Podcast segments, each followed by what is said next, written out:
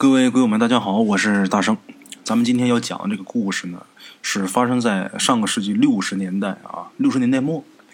经常听咱们大圣鬼话的老铁们，可能应该能知道，好多故事都是发生在六七十年代。那么，为什么那个年代这种邪乎事儿特别多呢？都说建国以后好多东西都不允许成精，那为什么那个年代六七十年代的时候，这种邪乎事儿反而还特别多呢？究其原因啊，就是那个时代特别混乱。我说的这种混乱，不是指乱世之中军阀混战、民不聊生的那种混乱，而是指人心的混乱。在那个特殊的年代啊，人们既疯狂又失去理智，在崩塌的社会秩序下，人心中被隐藏起来的那种恶被大量的释放出来，造就了很多惨绝人寰的悲剧。在那个时代，人性当中恶的一面被展现的淋漓尽致。人心既是鬼域，能生出万千邪。所以说，在那种年代背景下，能出现很多奇葩的事邪性的事，这也就不足为奇了。咱们今天要说的这个故事，就是发生在那个时候的。这个故事得从哪儿说起呢？得从打咱们鬼友前段时间去邻村去参加一个亲戚的丧礼说起。哎。在这个亲戚的丧礼上，咱们鬼友碰见了一个很怪异的老人。哎，这老人呢是咱们鬼友在吃饭的时候看见的。在咱们鬼友老家那边啊，农村丧礼上吃饭呢是吃大锅菜，露天摆几张桌子，每个人呢盛一碗荤菜，七八个人凑一桌。那老人呢很奇怪，他打了菜以后啊没上桌，蹲在墙角在那默默的吃。这老头这模样啊，头发很斑白，这胡子很杂乱，满脸都是皱纹，显得十分苍老。穿的也特别破旧，看这架势有点孤苦伶仃的意思。咱们国友一开始啊，以为他也是来丧礼上帮忙的人，他就有点奇怪啊，怎么丧礼上来帮忙的人这么多，都对这老头熟视无睹呢？按理说这么大的年纪，总得给人家让个座，让人家上桌去吃去吧。后来咱们国友看这老人的行为举止啊。好像有点不正常，神情特别呆滞，嘴里边时不时的呢自言自语的嘟囔着什么，时不时的呢还对着人傻笑。这会儿咱们鬼友才明白，这老人呢应该是精神上有点问题，来这儿啊应该是要点丧饭吃。哎，看咱们鬼友一直盯着这老人看，同桌的一个本村的村民就告诉咱们鬼友就说呀：“你别看这老头现在啊傻了吧唧的，早年啊那可厉害着呢。”在村里边，那也算得上是呼风唤雨的人物，那威风的很。这时候，咱们鬼友就感慨：人生无常啊！这老人家得了什么病啊？这也挺不容易的。现在怎么这么落魄呀？难道说没儿女管吗？这时候，本村人就哼了一声，似乎对那老人很不屑，然后压低嗓音跟咱们鬼友说：“他可不是得什么病了，他是丢了魂了，才变成现在这样。”而且，他是个孤寡，哪有什么儿女？咱们鬼友听他这么说啊，也挺吃惊的。民间确实有这么个说法，说丢了魂的人呐，会长睡不醒，或者是变得痴痴傻傻。只不过咱们鬼友过去一直以为是一个民间传闻，他没当过真。现在听这个本地人的话，这倒是印证了这个说法。但是这种鬼魂神怪之类的事儿啊，太玄。咱们鬼友呢，也只不过是将信将疑。这时候啊，同桌其他人的这个好奇心呐，也都被勾起来了，所以就说让那个本村人讲讲这到底是怎么回事这本村人一看大伙都挺感兴趣的，也没卖关子，抿了一口酒，徐徐开讲。这老头啊，名叫骆长安。六十年代末的时候，那时候他还是一个二十多岁的小伙子。他爹叫骆清河，他爹了不起，是这个村的村长。那时候村长虽然说权力不大，但是掌管着村里边集体的资源分配。如果说看谁不顺眼的话，给那人穿小鞋，能把那人给整死。所以那会儿村子里边的人啊，都怕他爹，整个村子没人敢忤逆他爹。他呢就仗着他爹，所以在村里边横行霸道，也没人敢惹他。当时全国开展破四旧的运动。要砸碎一个旧世界，建立一个新世界。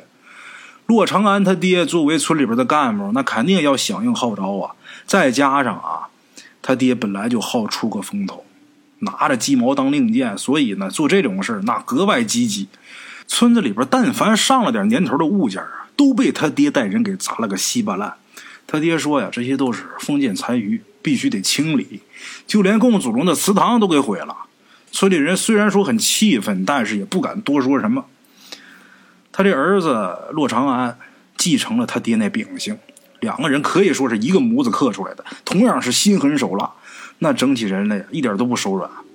骆清河也对这个跟自己秉性相投的儿子格外器重，希望呢能培养他以后好接任自己村长的职位。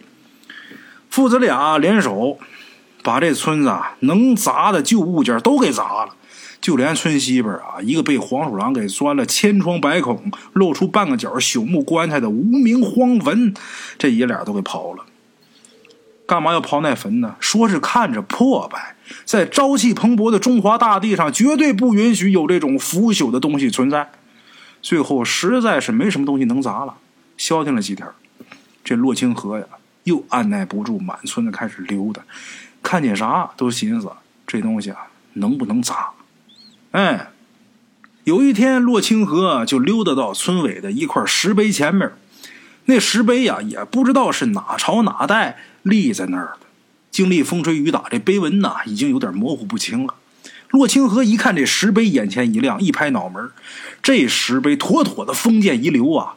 自己先前怎么没想到呢？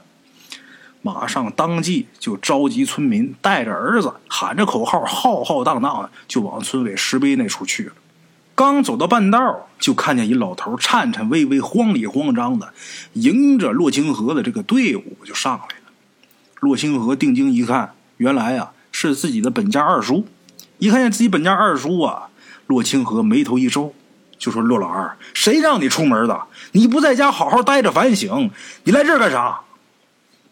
洛老二，这洛老二虽说是洛清河的二叔不假，但是啊。这骆老二他曾经做过阴阳先生，这个行当在那个年代，那可属于是牛鬼蛇神呐。照理说，那是得要被抓起来清算的。这骆清河呀，咱前面说了，他做事心狠手辣。他做事虽然说是心狠手辣，但是这毕竟是他亲二叔，不看僧面看佛面，真把他二叔抓起来遭罪的话，他自己脸上也没光。而且他二叔年龄大了，万一遭受不住被整死了，他不就成了不孝子孙了吗？所以啊，他就没怎么难为他二叔，让他二叔啊自己在家里边反省。平时见了面啊，他也得说几句话，训他二叔一顿。为什么呢？表示自己跟他二叔已经划清界限了。哎，骆老二一听骆清河这一小辈儿这么训自己啊，也不敢气，也不敢恼。把这队伍给拦住，然后我说呀：“你们千万别动村委的那块石碑，要不然呢，大祸准得临头。”洛清河一听，这眉头一皱，指着他二叔鼻子就骂：“嘿，你个老东西，还真给你脸了是吧？那石碑那可是封建遗留啊，旧时代的朽碑，不砸了还继续立那儿给万恶的旧世界歌功颂德吗？”洛老二。你这是要跟人民队伍作对呀？哎，你给我说说，那石碑到底为什么不能动？你要说不出来个子丑寅卯来，你也别回家了。我让人给你收拾一间牛棚，你去那儿反省吧。这骆老二就算脸皮再厚，听亲侄子这么骂自己，这老脸也是一红，挺善，笑了一下，欲言又止。似乎是有什么难言之隐，最后啊想了一会儿说：“哎，大侄子，我可不是那意思，我怎么敢跟你们、跟人民群众作对呢？我呀，我是怕那石碑经年累月遭风吹雨打，下面有所松动。你说，万一你们一动，这碑倒了，砸着人可就不好了。我也是一片好心，给你们提个醒儿砸碑的时候啊，别伤着人啊。”骆老二这么说，这话骆清河肯定是不信，但是呢，他也没有继续追究，这就叫给个台阶就下，气盆下驴。哎，哼一声，告诉骆老二：“你回家赶紧好好反省去，别瞎操心，跟你没关系。”哎，之后，骆清河带着队伍继续往石碑那边去。等找到这块石碑，骆清河说呀：“得把这石碑整个挖出来，砸碎之后修桥铺路。为什么要这样？以示要将封建残余连根拔起，将一切封建势力踩在脚下。”大伙儿一听他这么说，有点犯难了。那石碑比人都高，而且特别厚重，下边不知道埋了多深。如果想要整个挖出来，这确实是不容易。大伙儿心里边犯难，但是嘴上谁也不敢多说什么。万一说你说你一个出言不慎，再惹上什么祸，别吱声，小点声干活。那石碑下边那土啊，特别硬，大伙挖了半天，也就是挖了能有两三尺深，这石碑还是纹丝不动。看这架势啊，这石碑埋的特别深，而且大伙在挖土的时候呢，时不时的呢，就能挖出来一些残砖断瓦，而且这些砖瓦呢，都是一些青砖黛瓦，看起来啊有点年头，不像是现代的东西。这时候有人就说呀，就说咱这儿啊靠近黄河，老年间呢这黄河经常泛滥，时不时的呢就淹到咱这儿，把这个家宅屋舍就给冲毁了。等洪水退去之后，留下来的泥沙就把这些倒塌的房屋给掩埋了。估计咱们挖出来的这些砖瓦呀，就是那些被掩埋的房屋上的。看这样啊，这家应该还是一户大户人家。这青砖黛瓦的，一般人家可用不起。你说咱要是点儿好的话，运气好的话，没准还能挖出来大户人家的金银坛子来呢。这时候有人反驳，就说：“你可别扯了，哪个大户人家在自己家里边立碑呀？要我看呢，估计这下边有一座大墓。”兴许啊，咱们还能挖出来不少陪葬品呢。洛清河这会儿一看大伙挖的慢，又在那儿闲言碎语瞎胡扯，眉头一皱，就赶紧说：“别扯淡啊！就是挖出宝贝来，你们也捞不着，那都得上缴。你们呢，就卯足劲儿赶紧挖。今天要是不把这碑挖出来，谁也别回家吃饭去。”洛清河一发话，大伙都不敢吱声了，老老实实的开始干手里的活又挖了将近一个时辰，这石碑呀还是没挖到底儿，反倒是有人呐挖着一块腐烂的破木板子。这木板子啊看着挺宽，把上面这个土给扒了掉，又往下挖了挖，往两侧又挖了挖。这时候大伙才看清楚，这居然是一口棺材。哎，之前挖到的那个木头板子，那就是棺材盖子，只不过这口棺材啊有点不对劲儿。正常的棺材一般都是一头大一头小，一头高一头低，这大小代表着阴阳。人躺在棺材里边啊，这寓意就是自阳归阴。这高低也有讲究。这棺材呢，它是阴宅，一头高一头低，就好像这个房檐似的，可以在下雨的时候让这个水呀淌下来，不会让这个阴宅里边积水。可是眼前这口棺材啊，它两头是对称的，高低也是一样。就跟寻常的棺材啊截然不同，而且大伙还发现啊，这棺材这颜色也不对。棺材啊一般都是两种颜色，一种是红色，一种是黑色。高寿之人这受尽而死，也就是咱们所说的啊寿终正寝，那是喜丧，所以这个棺材啊是红色的。横死的人或者年纪轻的，早早就死了就夭折的人呢，用黑的棺材。这口棺材啊，它也是红色的。虽然说看上去也是红色的，但是这口棺材上这个红不是常用的那种暗淡的枣红，而是特别明艳的猩红，感觉好像这棺材上啊被涂抹了一层朱砂似的。大伙就觉得这口棺材呀太奇怪了，不像是埋死人用的。好奇之下呢，就又把这个棺材附近的土啊给清理出来了。这时候这棺材啊才整个的露出来。棺材的正面呢，隐隐约约能看见刻着字。有人把上面这土啊给抹着下去。大伙这时候看清楚了，这棺材前面啊刻了一个“镇”字。大伙一看见这个字啊，都是大吃一惊。这就奇怪了，寻常的棺材正面也刻字，但是一般都是刻福寿或者是殿，从来也没听说过有刻“镇”的呀。这时候大伙看着这口棺材啊。一时之间迷惑不解，谁也不知道这棺材是干嘛用的。这时候，突然间有人指着这个棺材盖说：“这棺材钉怎么是铁钉呢？”这时候大伙往棺材盖那一看啊，果然这封棺用的不是木楔子，而是七颗铁钉。这下大伙真的被吓着了，因为民间习俗，咱们国有当地那个地方封棺必须得用木楔子，而不能用铁钉。木主生。这木楔子封棺，寓意死者往生；而金主死，这铁钉封棺能钉住死者的魂魄，把这个魂魄困在棺材里边，让他没有办法转世投胎。一般用这个铁钉封棺，都是镇压魂魄的。大伙儿也都知道这些民俗，一看见这个铁钉，所以才慌了神儿。这棺材邪性啊！大伙儿都觉得挖了这么一口邪门的棺材，真晦气。再加上这会儿这个天儿啊，也已经有点晚了，太阳呢也已经落山了，所以大家伙呢就想着回去，等明天再从长计议，该挖挖，该埋埋，咱明天再说。可是这会儿洛清河不愿意了，刚才说了呀，挖不出来石碑，今天谁都别走。你当我说话是放屁呢？你们大伙没拿我说话当回事啊？大伙一看他这么说，都有点为难。有人就说了，那个不是我们不挖。你说挖出来这么一口挺怪的棺材，这里边指不定有什么东西呢，咱也不敢轻举妄动啊。洛清河一听这话，哼，你们这些人啊，觉悟低呀，不就是一口破棺材吗？有什么好怕的？里边难不成还真有鬼啊？啊，村西面那百年老荒坟怎么样？村里人平时都不敢打那儿走，说瘆得慌，我还不是照样给他刨了？瞧你们那点出息！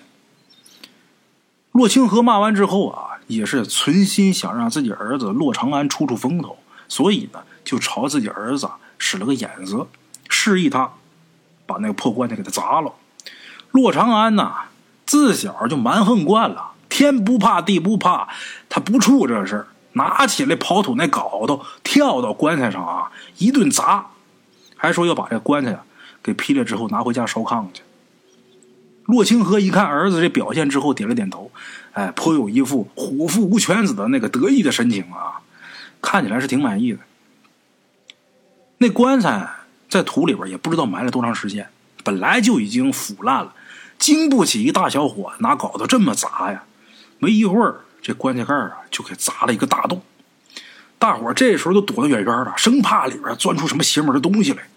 但是洛长安不害怕，哎，这村长儿子不害怕。不光不害怕，他还站在棺材上面，俯下身子往里边瞅。可是瞅着瞅着，突然间脸色就变了，用手掐着自己脖子啊，嘴里边就开始发出那很怪异的声音，两个眼睛瞪得溜圆，直勾勾的盯着大伙，感觉好像是被鬼附体了似的。这一下大家伙可吓坏了，乱作一团啊，纷纷的吓得都往后退。有人想要上前去施救，可是呢，又被洛长安这个诡异的举止给吓着了，也不知道该怎么办是好。洛清河这会儿也是大吃一惊啊，也不知道儿子这是怎么了呀，也急得跟热锅上的蚂蚁似的。正当大伙手足无措的时候，洛长安呢突然间指着大伙哈哈大笑，乐的是前仰后合的，一点没有中邪的那个意思。大伙这才明白过来呀，原来洛长安是装的，他吓唬人。哎呀，虽然说都松了口气啊，但是啊，也都挺生气的。这小子有点太任意妄为了。他耍人一样的吗？洛清河一看儿子没事啊，也放心了，就训自己儿子：“别他妈瞎胡闹了！你在棺材里边看见什么了？”洛长安说：“里边黑洞洞的，看不大清楚，我再看看啊。”说完之后，又俯下身子，蹲在这棺材上面，透过砸出来的那个洞往里边瞧。可是瞧了很长时间，他都没起身。洛清河等的不耐烦了，问他说：“你看清楚没有啊？”他爸问他，他也不回话，不回应。洛清河一看有点怪，又喊了他几声，他还没吱声。洛清河啊，就当他儿子，还是在故弄玄虚，眉头一皱就骂：“你他妈小兔崽子，你再给我装神弄鬼，你试试！你看我把把你腿给你打折！他妈老子话都敢不听，还反了你了！”这话说完之后，洛长安身子一歪，人倒下去了。洛清河脸色一变，就知道事儿不对劲儿，赶紧和几个人一起把洛长安从大棺材上抬下来。抬下来之后，就看洛长安昏迷不醒，伸手探了探他鼻息，还有气息，赶紧先把儿子送回家。送回家之后，先是火急火燎的把村里的赤脚大夫给请来了。来了之后，大夫摸了摸骆长安这个脉之后啊，合计了半天，然后这表情、这神情很困惑。骆清河急的就问自己儿子怎么个情况啊？怎么无缘无故就昏倒了呢？这大夫摇摇头，就说呀：“从长安这个脉象上来看呢，他这身体没有异常。至于说他为什么昏迷不醒，我也不清楚啊。这事恐怕有蹊跷。”过去这个中医郎中啊，摸脉能摸出来是不是邪病？就是这个赤脚医生，他其实这会儿已经摸出来，但是他不敢说。陆清河一看大夫也没辙，一时之间呢有点愁眉不展。这时候有在他家帮忙的人就跟这个陆清河说：“我说村长，你说会不会是那口棺材里边有东西作祟呀？你二叔不是说了吗？不让我们去挖碑，要不然的话大祸准得临头嘛。”他是不是知道点什么呀？我说要实在不行，找他去问问吧。洛清河这会儿抽着烟，想了一会儿，也没说话。为什么呢？洛清河呀，他是个要面子的人呢。先前他不但没听他二叔的话，还说那些难听的话训他二叔。现在出事了，去找人家，一时之间呢，拉不下来这脸。一看这洛清河也不说话，就又有人说了：“哎，那棺材里边估计是有什么可怕的东西，把长安这魂给吓掉了，所以长安才会昏迷不醒。要不叫一下魂试试吧？”在当时那个时代背景下，这种涉及鬼神之类的话呀，要搁以前啊，没人敢说。如果以前要是说的话，那非得被当做思想有问题给抓起来接受改造不可呀。但是现在发生这种事情。事关洛长安的安危，所以说大家伙呢就没忌讳了，哎，各抒己见。这洛清河听了之后也没说什么，就告诉大伙都回家吧，回家吧，我自己再看看。一开始大家伙以为这洛清河呀，他真不相信这种邪乎事觉得他这个思想觉悟就是高。没想到啊，这洛清河他竟然夜里边偷偷的去给自己儿子招魂去了。而且还因为这个事儿丧了命，怎么回事呢？原来洛清河呀，他也认为儿子之所以会昏迷不醒呢，是被吓掉了魂的缘故。但是呢，作为村长，他没有办法正大光明的去给儿子去招魂去，要不然的话，那不是打自己脸呢吗？只能等夜半三更，村里人都睡着了，他才偷偷的去。哎，按照当地的习俗，招魂得拿着一件失魂人的贴身之物，捏着一根引魂香，在丢魂的地方啊喊这个丢魂人的名字。这样的话，这个魂魄呢就会跟着这引魂香回家。洛清河让自己媳妇儿在家照看儿子，自己拿了一件儿子的衣服和一根香就出了门了。临走的时候呢，跟自己媳妇儿说：“如果说招魂不顶用，明天呢就得舍下这老脸呢，去找陆老二问问。”看看陆老二有没有什么办法了。没想到，洛清河这一走，就再也没能活着回来。洛清河的媳妇儿在家等了半宿，看洛清河一直没回来，心里边就有点忐忑。一直等到五更天，天都快亮了，他媳妇儿实在是按耐不住了，出门去找洛清河，一直走到村尾石碑那地方，都没看见洛清河的影子。这就奇怪了，一个大活人怎么还丢了不成吗？陆清河他媳妇这么想着呢，又四下看了看，就看那石碑后边啊，好像是趴着个什么东西。这时候天呐，有点蒙蒙亮，但是还有点黑，他看不太清楚。等他走近一看，顿时被吓得魂飞魄散。那是一个人呐，准确来说是一具尸体。一具不知道被什么东西给咬的血肉模糊的尸体，不用说呀，那尸体是洛清河的呀。洛清河他媳妇儿这一声尖叫之后，失魂落魄，跌跌撞撞往回跑。他可没回家，直奔骆老二他们家。到那儿敲开门，哭着就跟骆老二把这事儿一说。骆老二听完之后，当即这脸色就变了呀，完了呀！石碑下面那东西跑出来了，清河肯定是被那东西给害了呀！哎呀，怪我呀，没把那石碑的事给清河讲清楚，没能拦住他去动那石碑，要不然清河也不会死啊！这时候，洛清河他媳妇就问他：“那那石碑下面到底有什么东西啊，二叔啊？”洛老二这时候说：“那是尸鬼呀。”二叔啊，啥是尸鬼呀？洛清河他媳妇儿光听“尸鬼”这俩字，就吓得不行了，说话这声音都抖了。来不及多说了，那尸鬼如果让他逃了，村子里的人呐就要遭殃了，我得赶紧去喊人去。骆老二没时间跟骆清河他媳妇解释什么叫尸鬼。赶紧火急火燎的出门，喊上村里几个身强力壮的人，直奔石碑。来到石碑处，几个村人一看洛清河那血肉模糊、惨不忍睹的尸体以后啊，都开始干呕、恶心呢。骆老二走到那口被挖开的棺材旁边，看这棺材盖子已经被掀开了，里边是空的。很显然，那尸鬼咬死洛清河之后逃走了。骆老二在四周搜寻了一番，也没找着那尸鬼的踪迹。这脸色呀很凝重，眉头紧锁，叹了一口气：“哎呀，还是让他给跑了，这下可麻烦了。”大伙儿听不明白呀，来的很匆忙，这一路上骆老二也没告诉他们这儿出了什么事儿了。这时候有人就问了：“那棺材里边到底是啥东西啊？”还有清河是怎么死的呀？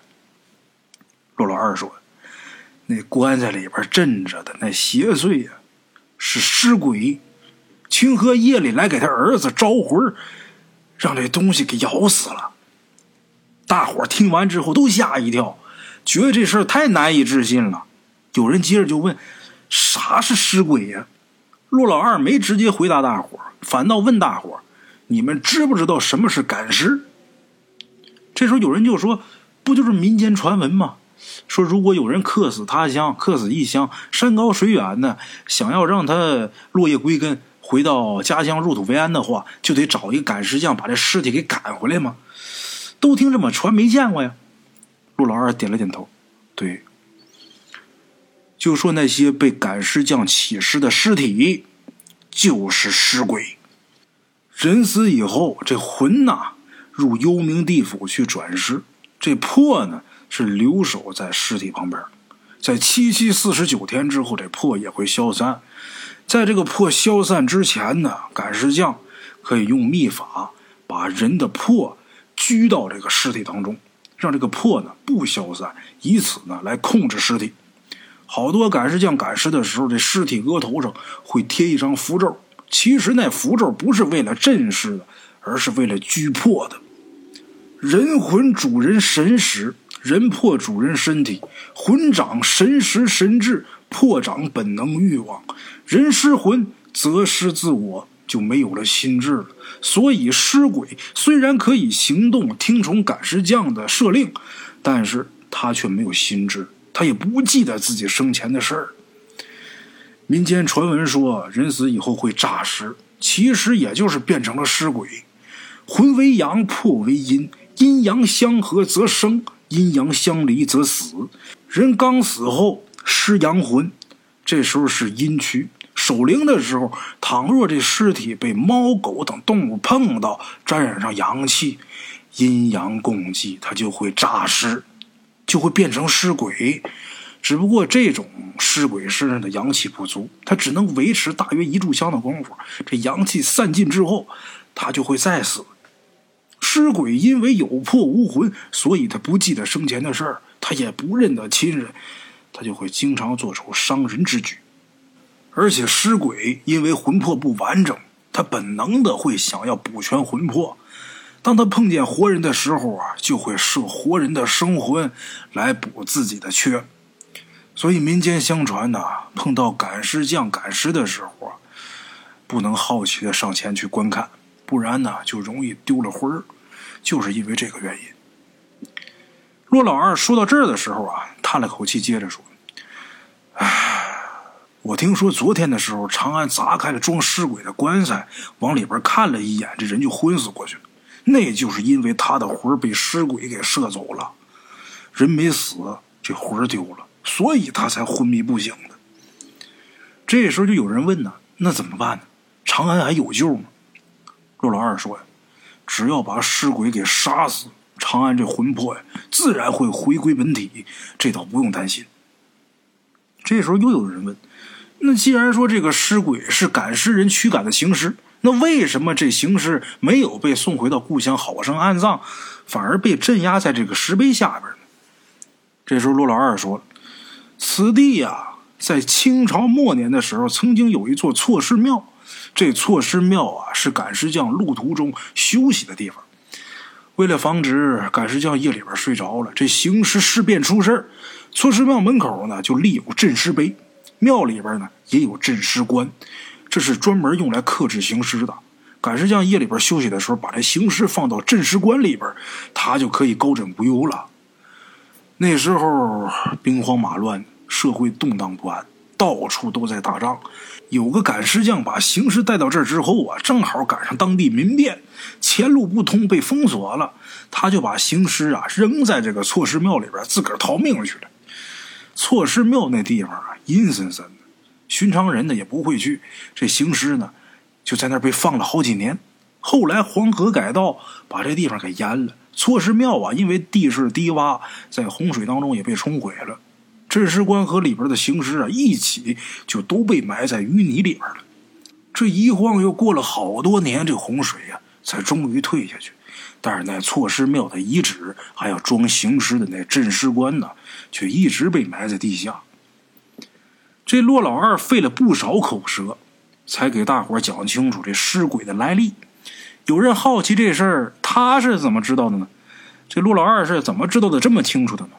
陆老二啊，就给大伙讲了那时候他还年轻的时候，村子里边发生的事。那时候洪水刚退去，时间不长，过去迁走的村民呐，陆陆续续的又都迁回来了，有不少外地人就搬到这儿。这个骆老二他们家呀，也不是本地的，也是那时候搬过来的。因为过去的房子都被这个洪水给冲垮了，所以呢，大伙又迁到这地方的时候，第一件事就是盖房子。陆老二他们家当时啊就把房子盖到这附近了。这房子盖好以后呢，搬过来没多长时间，就发生了一件怪事什么怪事呢？就是每当夜深人静的时候啊，这个陆老二还有当时在这附近住的好多人啊，在外边乘凉的时候呢，就会隐隐约约的听见有人哭。哎，这就很奇怪了，这谁整天大半夜的不睡觉，在这哭个啥呀？慢慢的，就有人顺着这声音去找去了，结果就发现啊，这个哭声是从打一块被泥土埋了半截的石碑下边传来的。那当时肯定是怕的不行啊！正好这时候村里边来了一个道士，于是这陆老二呢就去请那道士来看看是怎么个情况。这道士来了以后啊，看了看那块石碑，看清楚上面刻的这个皱纹之后啊，就看出来了，这块石碑是一块镇尸碑。就知道这事儿跟尸鬼脱不了干系。之后，这道士啊又找了几个当年村子里边的本地人呢，多方打听了一下，最后终于得知，这个地方过去曾经有一座错尸庙。哎，这个地底下呢还埋着一具被镇尸官封住的尸鬼。这个道士明白了这个地方曾经发生的事包括这件事情的来龙去脉之后，这道士围着这个镇尸碑转了几圈，然后啊。又看了一下四周，往这个四周观望一番之后，告诉村里人说呀：“这个镇尸碑啊，过去在洪水当中啊浸泡了很多年，这水底的淤泥涌动，这镇尸碑啊偏移了方位，方位一错，乾坤颠倒，就镇不住下边的尸鬼了，所以这个尸鬼才会苏醒过来。但是呢，这尸鬼被这个镇尸官给困住了，他出不来。这尸鬼思乡。”因为他是为了归乡才被赶尸匠起尸的嘛，所以说他本能的想要回归故土，但是呢，他没有魂儿，他不记得自己姓甚名谁，也不知道自己家在哪儿，更出不来那口棺材，被那口棺材给困住了嘛，所以他才每天晚上哭个不停。哎，这道士说完了之后，叹了口气说呀：“嗨，这尸鬼啊，虽说是邪祟啊，但是也可怜，没能被赶尸匠给送回家乡好生安葬，这也怪可怜的。村里人虽然说对这个尸鬼的遭遇啊，也是颇为同情啊，但是那会儿这个社会啊还特别动荡，村民们自己都顾不了自己呢，也没有能力再把这个尸鬼给送回家乡去安葬，又担心这个尸鬼出来作祟害人，怎么办呢？于是就在这个道士的指点下，把这个镇尸碑呀重新又立在了正确的方位，又镇压住了这个尸鬼，哎，就这么弄完之后了事了。那么咱说这尸鬼，他虽然说被镇压了，但是呢，陆老二还是搬家了。毕竟住这么个地方，谁也心里边不舒服嘛。那个道士呢，打那之后也没走，留在了村子里边。这个道士原来是一个云游道人，但是时逢乱世，到处都在打仗，稍不留神呐，就很有可能死在外边。这道士年龄也大了，岁数也大了，就想安定下来不走了。陆老二呢，就帮这个老道啊。在自己家附近盖了一间小房子，哎，给他住。这个老道呢，也会时不时的教陆老二一些道法，哎，所以陆老二，呃，打那以后才做了阴阳先生。陆老二说呀，因为时日久远，知道这件事的人呢，大多数都已经死了。年轻一辈的人呢，没人知道那个石碑下边还镇压着一个邪物，所以才肆无忌惮的挖了碑、砸了棺，招来了祸端。我那天呢，本来想要劝阻清河的，可是清河对我有偏见，我也劝不住他。我也是心存侥幸，我觉得过了这么多年了，这尸鬼或许早已经魂飞魄散、尸骨成泥，我却万没想到，嗨，哎呀，这也是村里的劫难。倘若不尽快抓着那尸鬼的话，肯定得有更多的村人伤亡啊。这时候有人就说：“尸鬼那么凶残，他又会勾魂，咱怎么跟他斗啊？”陆老二跟大伙说：“这尸鬼呀，虽然说凶残、力大无穷，但是也不是没有办法对付的。他已经摄了长安的魂了，这魂魄已全，所以说他不会再摄魂。而且尸鬼呀，它属于阴邪之物，喜阴聚阳，昼伏夜出。他白天没有办法行动，藏在暗处。咱们只要找着他。”轻易就能把他给擒住。大伙儿一听陆老二这么说，才松了一口气。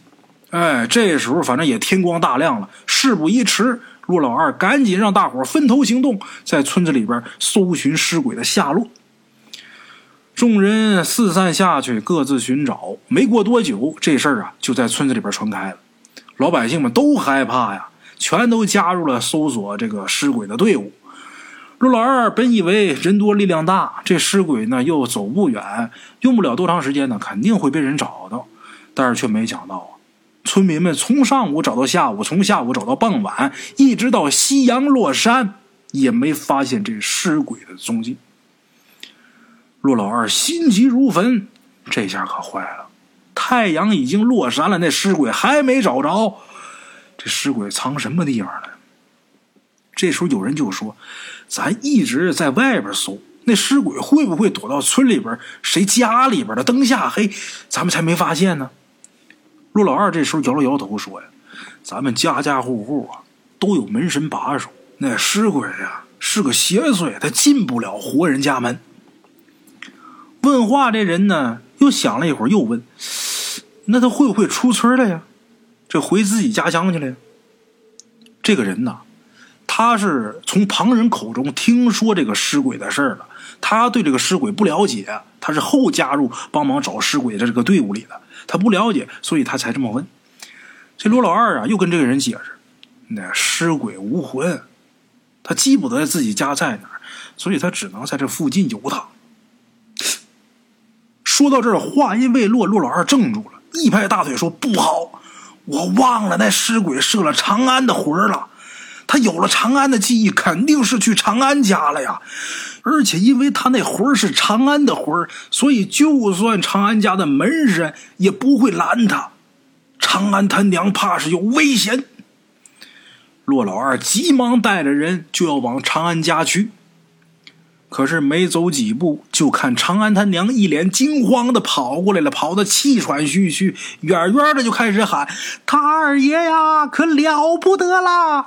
你说的那鬼东西，他跑我家去了，可吓死我啦！”骆老二一看长安他娘没事这心也就放下来了。你你歇口气，慢慢说，慢慢说，怎么回事？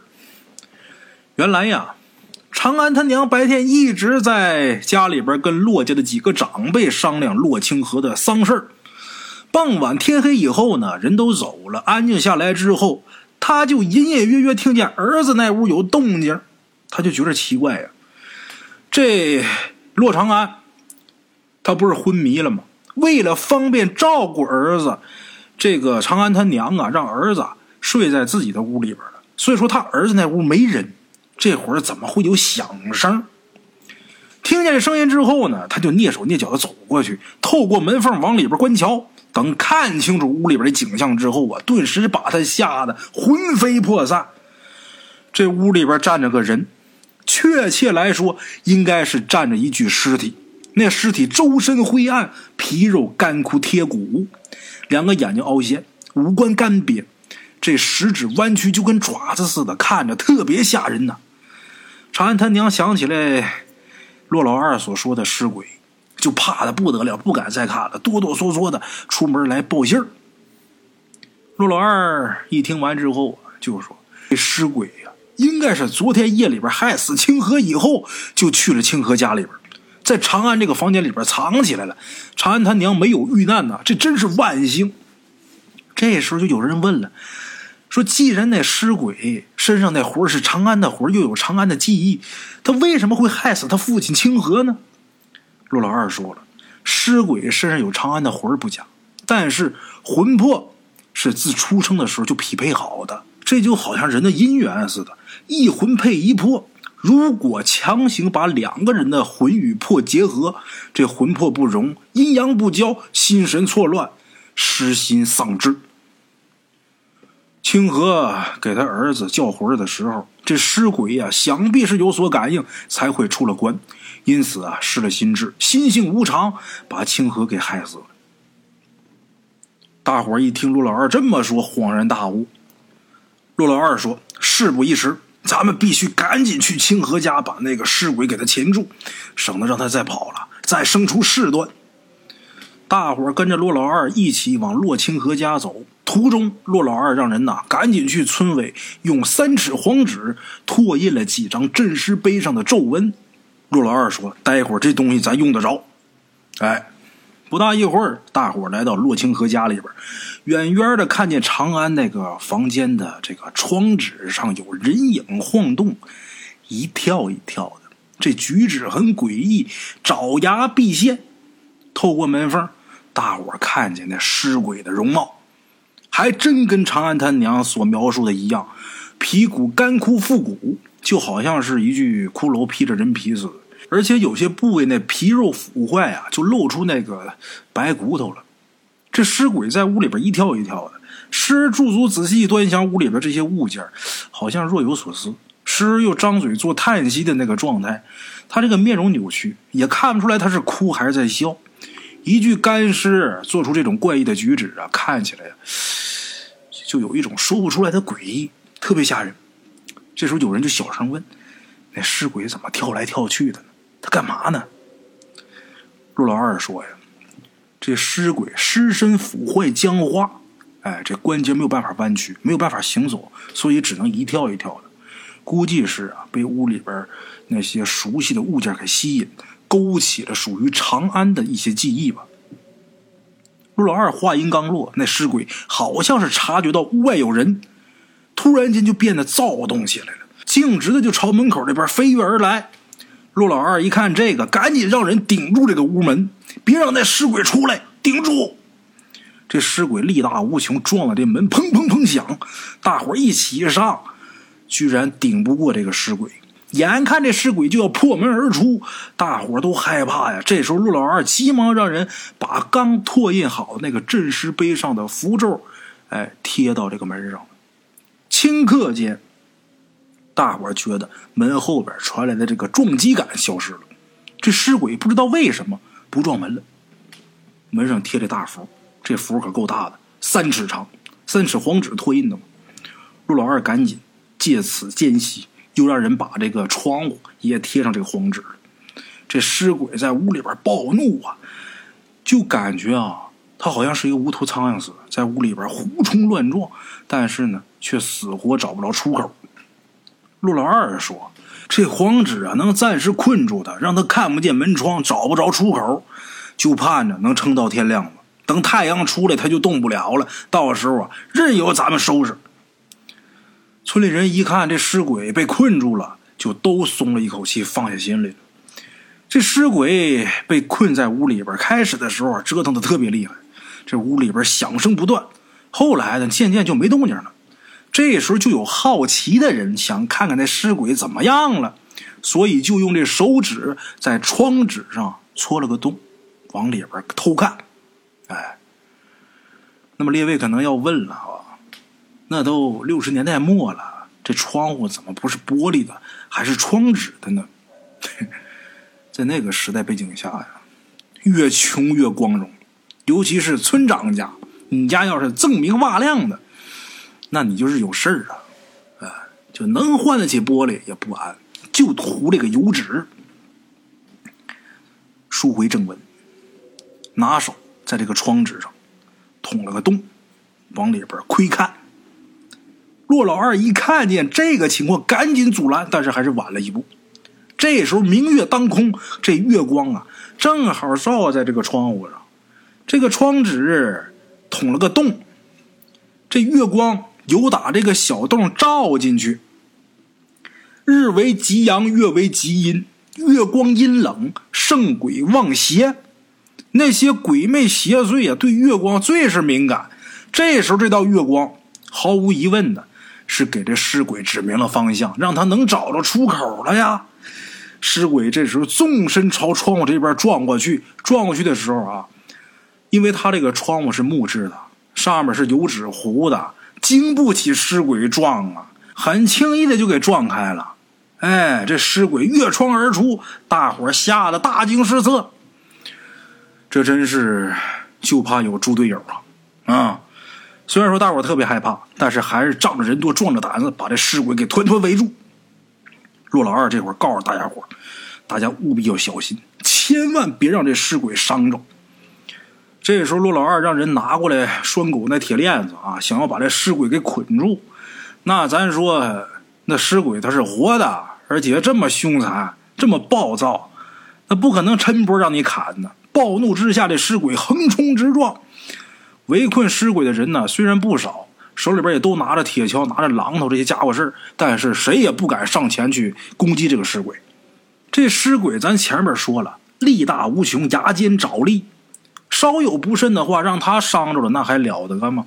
所以大伙都有忌惮，只围着不进攻，围而不攻。这尸鬼这会儿可得把了，如同虎入羊群呐，所到之处人皆退避，而且他行动特别敏捷。人这手里边虽然说拿着锁链啊，但是捆不住他。眼看这尸鬼就要逃之夭夭，这时候突然间传来一声鸡鸣，就这一声鸡叫，那尸鬼被吓得浑身一颤，好像很害怕的意思。这行动啊，这一时之间也变得特别迟缓。那么说这鸡为什么会这会儿叫了呢？原来啊，大伙围困这个尸鬼，这院子里边场面混乱，所以村长家鸡圈里这公鸡呀。受着惊吓了，所以就叫了。骆老二一听这鸡叫，一看这个尸鬼的反应，高兴了。哎，骆老二大喜，就说这公鸡逐日而鸣，身具阳气呀，最克阴邪。这公鸡打鸣啊，能惊魂害魄，所以这个鬼最害怕鸡叫。这尸鬼呢，他勾的是旁人的魂魂魄本来就不稳固，所以他更害怕鸡叫。哎呀，这也是怪我呀！我怎么把这茬给忘了呀？骆老二赶紧让人把这个鸡圈里的鸡全都赶出来。一时之间，这鸡叫声不绝于耳。这尸鬼呀，那真是受到了极大的惊吓，浑身颤抖不已，仓皇欲逃。这时候呢，想跑跑不了，被村民们一哄而上，趁其虚弱，用这个铁链呢把他给绑住，绑结实了，捆得结结实实的。拿住这尸鬼之后啊，村里人就问骆老二怎么处置这尸鬼。骆老二说呀：“赶紧把他除了，等不了明天了，等不到天亮了，迟则生变，赶紧把这尸鬼啊绑大树上。”他叫人把这尸鬼绑在大树上，下边放上柴火，然后把这柴火点着，他要把那个尸鬼给火化了。可是他却没想到，这尸鬼呀，竟然呢，这身体坚硬似铁，不怕这火烧，足足烧了得有一个小时，这大树都快被给烧断了，这尸鬼啊还是安然无恙。